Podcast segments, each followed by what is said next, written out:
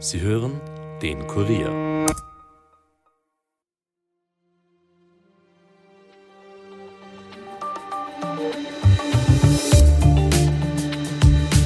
Viele sagen, es ist der Prozess des Jahres. Wir sprechen natürlich vom Prozess gegen den ehemaligen Bundeskanzler Sebastian Kurz. Die WKSDA, also die Wirtschafts- und Korruptionsstaatsanwaltschaft, wirft Kurz ja vor, im Untersuchungsausschuss gelogen zu haben. Er ist aber nicht der einzige Angeklagte in diesem Prozess. Auf den heutigen Tag haben viele besonders gewartet.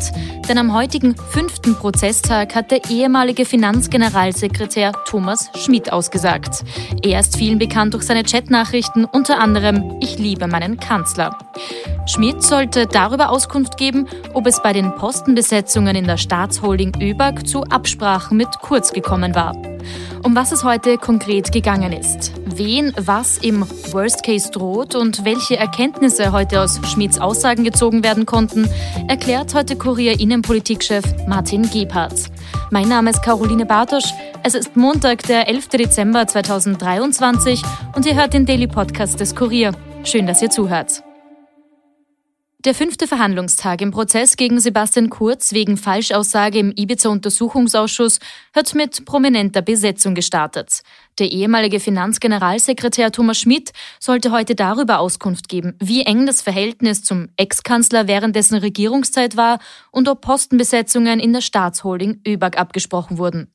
Kurz wird ja vorgeworfen, seine Rolle dabei im Untersuchungsausschuss klein geredet zu haben. Unsere beiden Reporterinnen Michaela Reibenwein und Raffaela Lindorfer waren heute live vor Ort und haben aus dem Gerichtssaal getickert. Hören wir von Michaela Reibenwein ganz kurz, wie sich Thomas Schmidt denn heute gegeben hat. Thomas Schmidt hat äh, am Anfang vermieden, ne, dass er durch den Haupteingang kommt, wo die Medien auf ihn gewartet hätten, um ein Foto oder ein Video von ihm zu machen. Er ist über die Seite gekommen äh, ist schnurstracks reingegangen, hat Sebastian Kurz mit keinem Blick gewürdigt und wird jetzt seit Stunden vom Richter sehr ausführlich befragt und er antwortet auch sehr ausführlich. Für Thomas Schmidt geht es heute um viel. Er will ja den Kronzeugenstatus erhalten. Wie es darum steht, ob es heute zu Überraschungen oder wichtigen Erkenntnissen gekommen ist, erklärt jetzt Kurier Innenpolitikchef Martin Gebhardt. Hallo Martin. Hallo. Martin, viele sagen, der derzeitig laufende Prozess rund um Sebastian Kurz ist der Prozess des Jahres. Würdest du sagen, ist das wirklich so und wenn ja, warum? Naja, es ist der Prozess des Jahres, weil es Ex-Bundeskanzler Sebastian Kurz betrifft. Mhm. Eigentlich ist ja der viel wichtigere Prozess für ihn, wenn es dann geht um die Umfragen, um die Beinshop-Tools und so weiter, wenn es um diese Frage geht, weil da ist, steht schon mehr auf dem Spiel. Mhm. Jetzt geht es um eine Falschaussage beim U-Ausschuss, wo Wahrheitspflicht herrscht. Aber es ist natürlich der Prozess. Mhm. Alle schaut darauf, wird Sebastian Kurz verurteilt oder nicht. Du hast jetzt auch schon das Beinjob-Tool und Co. angesprochen, aber du hast auch gesagt, das kommt alles erst. Das heißt, das, das ist erst, ja. jetzt wirklich noch gar nicht Gegenstand der Sache. Nein.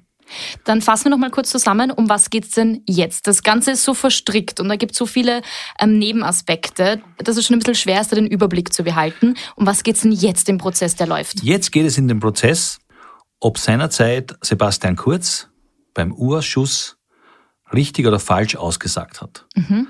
Es geht darum, er wurde mehrmals gefragt von den Neos, auch von den Grünen und so weiter und von der SPÖ natürlich, wurde er gefragt über sein Verhältnis zu Thomas Schmidt.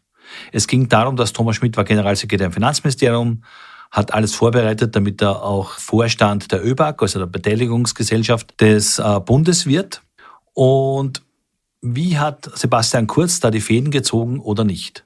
Sebastian Kurz selbst hat gesagt, er war immer informiert, aber er hat nicht mitentschieden. Er, er verweist immer auf seinen damaligen Finanzminister Hartwig Löger. Und um das geht es jetzt. Mhm. Also die WKStA will beweisen, dass Sebastian Kurz falsch ausgesagt hat. Auf die Aussagen von Sebastian Kurz kommen wir dann gleich nochmal genauer zu sprechen. Vorher, vielleicht kannst du auch nochmal kurz zusammenfassen, wer ist denn hier jetzt überhaupt aller angeklagt, beziehungsweise für wen steht hier was auf dem Spiel? Ja, angeklagt waren drei Personen. Mhm. Da war mal Bettina Glatz-Kremsner, ehemalige Vorstand bei den Casinos. Für sie ist alles abgeschlossen. Sie hat sich mit dem Gericht verglichen, muss eine Geldsumme zahlen und damit ist es für sie erledigt. Sie ist damit nicht verurteilt. Ja. Und jetzt sind noch äh, Sebastian Kurz und sein ehemaliger Kabinettschef Bonelli vor Gericht. Und bei denen geht es jetzt, wie geht das aus? Werden sie verurteilt? Wer bekommt Recht? War es eine Falschaussage? Und auch, was das für Konsequenzen hat. Mhm. Die, die Strafe kann ja bis zu drei Jahren Haft gehen. Genau, das wäre jetzt auch meine Frage gewesen, was für die äh, Personen denn überhaupt auf dem Spiel steht. Also was könnte im Worst Case rauskommen? Ja, im Worst Case könnte, könnten diesen drei Jahren, drei Jahre herauskommen. Damit rechnet niemand, dass in so einem Fall wegen einer Falschaussage oder wegen einer nicht genauen Darstellung und so weiter gleich so eine große Haftstrafe. Aber für Sebastian Kurz geht es überhaupt darum, werde ich verurteilt oder werde ich nicht verurteilt, ja. Weil Ihm ist es sehr wichtig, dass er seine weiße Weste behält. Und deswegen ist es, steht für ihn sehr viel auf dem Spiel. Mhm. Auch für Thomas Schmidt steht viel auf dem Spiel. Er möchte ja den Kronzeugenstatus halten. Den hat er bis dato noch nicht bekommen, oder? Also wie steht es denn darum? Hat er noch nicht bekommen, ja. Obwohl er unheimlich lange der WKSDA zur Verfügung gestanden ist. Ich glaube, es waren 13 Tage, wo er nur immer ausgesagt befragt worden ist, sich Befragungen gestellt hat, alle möglichen Dinge aufgezählt hat. Aber er hat bis jetzt noch immer nicht den Grundzeugenstatus erhalten. Ja. Deswegen ist es auch für ihn, dieser Auftritt vor Gericht, der da heute äh, stattgefunden hat, sehr, sehr wichtig. Nämlich, für ihn geht es darum, zu zeigen, dass er glaubwürdig ist. Das ist ihm ja bis jetzt abgesprochen worden. Es sind ja teilweise bei Aussagen konnte ihm nachgewiesen werden, dass das nicht ganz so gestimmt haben kann, wie er es gesagt hat. Und umso wichtiger ist es, dass er jetzt in diesem ersten Prozess rund um Sebastian Kurz glaubwürdig wird, mhm. dass die WKS sagt, ja, dem können wir den Grundzeugenstatus geben, weil der hat uns wirklich weitergebracht, um, was ja Ziel ist, Sebastian Kurz verurteilen zu können. Zu welchem Zeitpunkt wird denn überhaupt entschieden, ob Thomas Schmidt tatsächlich den Kronzeugenstatus erhält oder nicht? Das weiß man nicht. Also das weiß man nicht. Manche sind überrascht, dass es bis jetzt noch nicht passiert ist, mhm. nachdem er diese vielen Aussagen bei der WKStA gemacht hat. Man weiß nur eines, ist von der WKStA nicht einmal noch beim Justizministerium eingereicht, mhm. weil sie kann nicht ganz allein entscheiden. Also derzeit kann man noch gar nicht man sagen. Kann nicht sagen. Mhm. Man kann es nicht sagen. Du hast jetzt vorher auch schon Bettina Glatz-Kremsner angesprochen. Die hat ja in äh, den ersten Prozesstagen schon ausgesagt. Vier gab es bis jetzt. Heute ist der fünfte. Vielleicht können wir noch mal kurz rekapitulieren. Was sind denn für Erkenntnisse aus den ersten vier Prozesstagen herausgekommen? Naja, die ersten vier Prozesstage waren an und für sich mehr im Sinne von Sebastian Kurz. Das heißt, Bernhard Bonelli, sein ehemaliger Kabinettschef, hat natürlich in seinem Sinne ausgesagt, hat natürlich auch die Aussagen seines ehemaligen Chefs bestätigt. Es hat dazwischen auch die Aussagen des FPÖ-Manns Schiefer gegeben, der auch ein Mittelsmann war in der Zeit, vor allem als äh, Türkis-Blau regiert hat. Da ist auch nicht viel rausgekommen. Mhm. Der hatte an und für sich, konnte man da nicht rauslesen, dass Sebastian Kurz da irgendetwas falsch ausgesagt hätte oder dass ihm eine Falschaussage nachgewiesen worden ist. Jetzt ist äh, Thomas Schmidt, mhm. da wird man sehen, wie das letztendlich gewertet wird.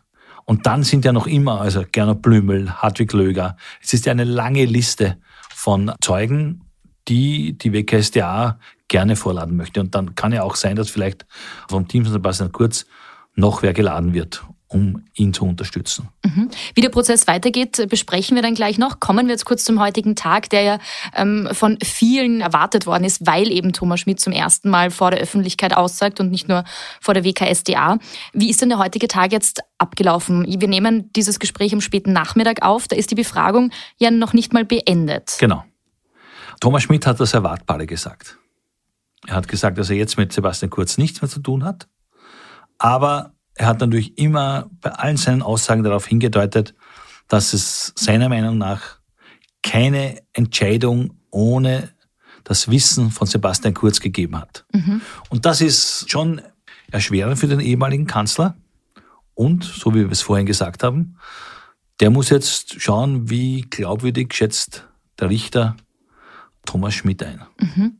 Inwiefern decken sich denn auch die Aussagen von Sebastian Kurz, der ja schon früher ausgesagt hat, und den Aussagen von Thomas Schmidt heute? Und wo lassen sich hier Diskrepanzen aufzeigen? Ja, die Diskrepanzen sind immer in der Art und Weise, wie stark war Sebastian Kurz eingebunden oder nicht eingebunden. Es ist schon so, dass natürlich Thomas Schmidt gesagt hat, dass Sebastian Kurz, dass eigentlich nichts ging ohne Sebastian Kurz oder sein Team, dass die genau gewusst haben, was passiert. Und wo sie sich decken, ist natürlich, dass es die Entscheidung gegeben hat für die ÖBAG, dass Thomas Schmidt Generalsekretär, als er dann Vorstand geworden, vom Generalsekretär zum Vorstand geworden ist, das ist klar, das ist der Ablauf. Aber die Beurteilung, wie das passiert ist, da deckt sich nicht viel. Mhm. Thomas Schmidt ähm, war ja heute auch sehr medienscheu. Er ist durch den Seiteneingang ins Gericht gekommen, hat äh, Fotos und Videos eigentlich so gut wie ging irgendwie verzichtet. Unsere Reporterinnen vor Ort berichten auch, dass er auch den Augenkontakt zu Sebastian Kurz gemieden hätte. War da für dich heute irgendwas Überraschendes auch dabei oder ist es genauso abgelaufen, wie du es erwartet hättest? Es ist so abgelaufen, wie wir es eigentlich alle erwartet haben.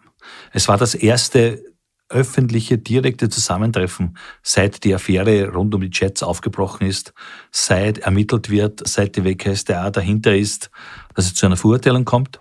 Und das war das erste, wo eigentlich die ehemaligen, die ja eine Zeit lang in der ÖVP in dieselbe Richtung gezogen haben und jetzt eigentlich Gegner, Kontrahenten sind und wo diese ehemaligen Personen direkt in einem Gerichtssaal zusammengetroffen sind.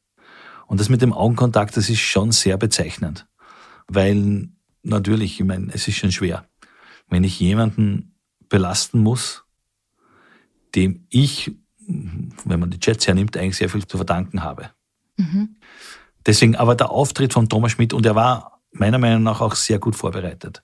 Er hat sich da nicht verstricken lassen in irgendwelche Aussagen. Er war in seinen Aussagen eigentlich relativ klar. Mhm. Während wir hier beide miteinander sprechen, wird Thomas Schmidt gerade noch äh, von der Verteidigung befragt. Das ist ja sogar sehr unüblich. Normalerweise wäre die Staatsanwaltschaft eigentlich nach der Befragung des Richters dran gewesen.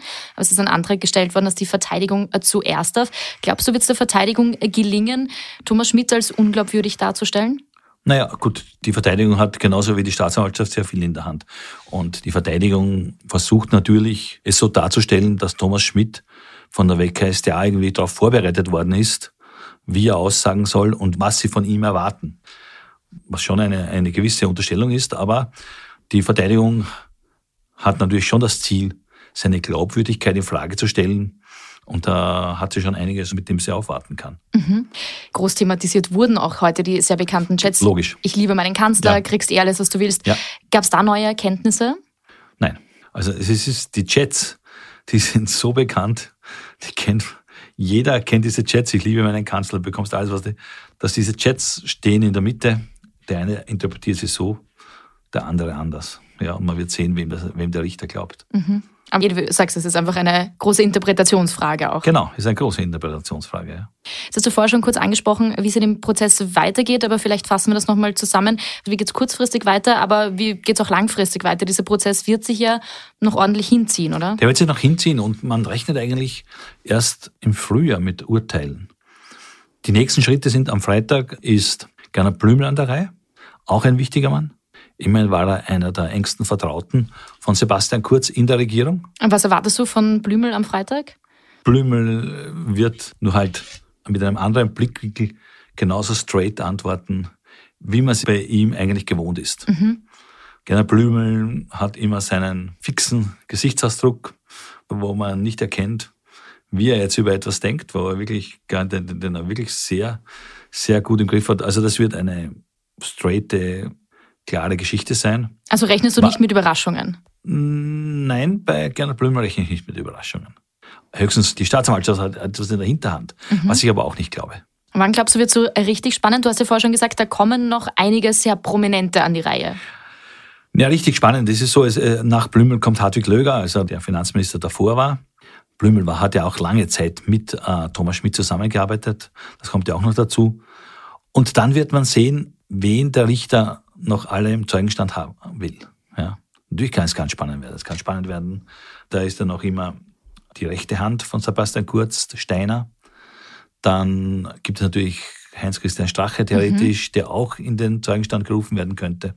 Also da ist noch einiges dabei, aber wirklich der entscheidende Tag war heute mit der Befragung von Thomas Schmidt. Die Befragung läuft derzeit noch. Wir haben es vorher schon angesprochen. Wir sind also gespannt, was da noch kommt. Auf kurier.at gibt es natürlich den Live-Ticker, der uns up to date hält. Ich sage an dieser Stelle vielen Dank, Martin. Danke fürs Gespräch. Ganz genau könnt ihr den heutigen Tag, wie gesagt, in unserem Live-Ticker auf kurier.at nachlesen. Wir kommen jetzt wie gewohnt noch zu einem kurzen Nachrichtenüberblick. Die UNO-Klimabehörde hat am heutigen Montag ihren neuesten Textentwurf für das Abkommen veröffentlicht, das sie auf der Weltklimakonferenz, also dem COP28-Gipfel in Dubai zu erreichen hofft. Es enthält eine Reihe von Maßnahmen, die die Länder zur Verringerung der Emissionen ergreifen könnten.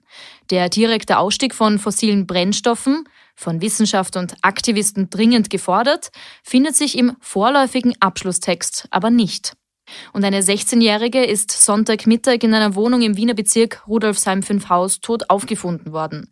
Ein 54-jähriger Mann verständigte die Polizei, dass die Jugendliche bewusstlos sei. Er habe das Mädchen am Vortag kennengelernt, mit in die Wohnung seiner Verwandten genommen und mit der 16-Jährigen scheinbar Drogen konsumiert. Der 54-Jährige wurde laut Polizei festgenommen. In der Wohnung wurde auch Suchtgift, vermutlich Kokain, sichergestellt. Und wie Innenminister Gerhard Karner von der ÖVP und der Chef der Direktion Staatsschutz und Nachrichtendienst, Omar Hajavi Pirchner, am heutigen Montag bei einer Pressekonferenz bekannt gegeben haben, dürfte erneut ein islamistischer Anschlag in Österreich verhindert worden sein. Das Ziel einer Synagoge in Wien oder im Ausland. Das gilt es jetzt noch zu ermitteln. Am vergangenen Donnerstag wurde der 16-Jährige in der Nähe von Steyr festgenommen. Mehr Infos aus Österreich und aller Welt findet ihr wie immer auf kurier.at. Dort findet ihr auch mehr von unseren Podcasts. Wenn euch einer davon gefällt, dann abonniert ihn doch gleich auf Apple Podcast oder Spotify und hinterlasst uns auch gerne eine Bewertung. Ton und Schnitt von Dominik Kanzian, produziert von Elias Nadmesnik. Mein Name ist Caroline Bartosch. Ich hoffe, ihr seid gut in diese neue Woche gestartet und hört doch auch morgen wieder rein. Bis bald.